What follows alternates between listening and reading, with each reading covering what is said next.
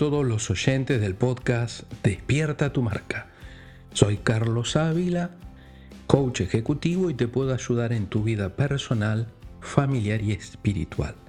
Estoy aquí para ayudarte a crecer en tu marca personal, a definir tus valores, a potenciar tus fortalezas y a comunicar tu mensaje de manera efectiva. Continuamos con el tema del liderazgo. Y en este episodio vamos a hablar sobre las diferencias entre lo que conocemos como liderazgo tradicional y liderazgo digital. El liderazgo tradicional y el liderazgo digital son dos enfoques de liderazgo que se han desarrollado en diferentes épocas y entornos y tienen diferencias significativas en términos de enfoque, estilo y herramientas utilizadas. Veamos algunas de las diferencias clave entre ambos. El liderazgo en su contexto histórico y tecnológico.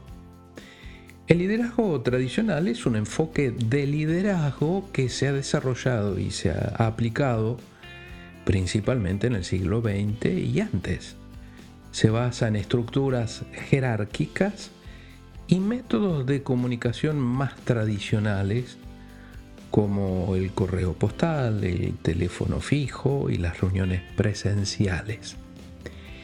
El liderazgo digital surge en la era de la tecnología, de la información y la comunicación.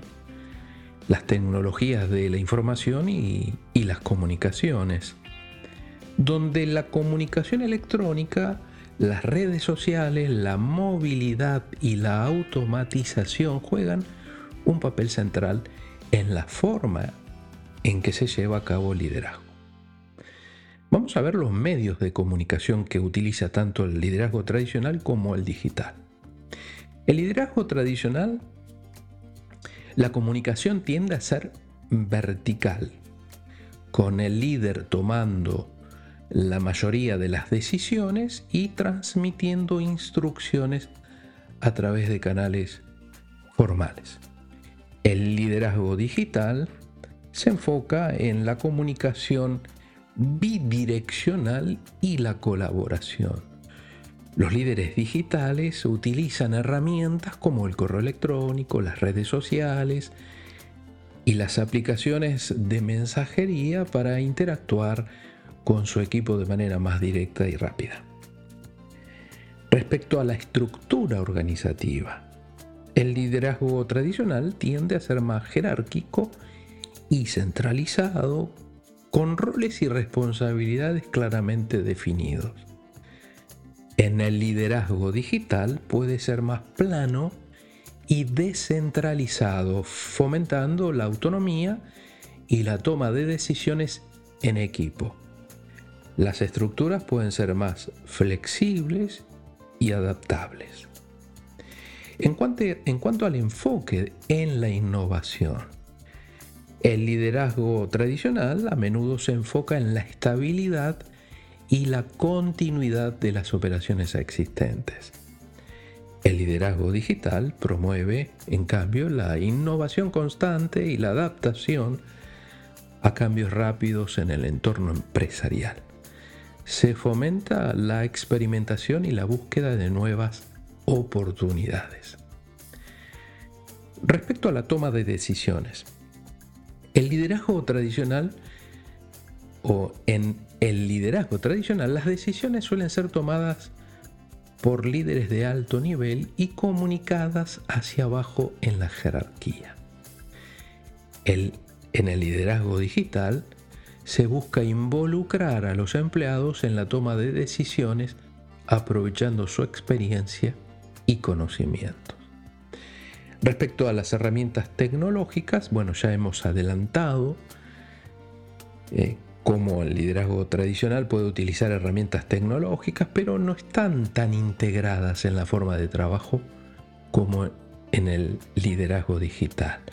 El liderazgo digital hace un uso extensivo de herramientas tecnológicas como software de gestión de proyectos, videoconferencias, análisis de datos y aplicaciones de colaboración en línea. Hay un tema que también es muy importante respecto a la cultura organizativa. El liderazgo tradicional puede enfatizar la conformidad y la autoridad.